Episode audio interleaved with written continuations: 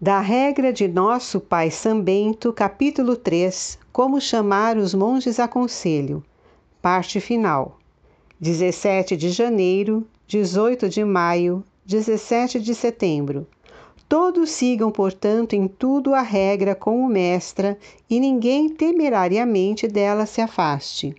Ninguém siga no mosteiro a vontade do próprio coração, nem tenha a presunção de discutir com seu abade insolentemente dentro ou fora do mosteiro.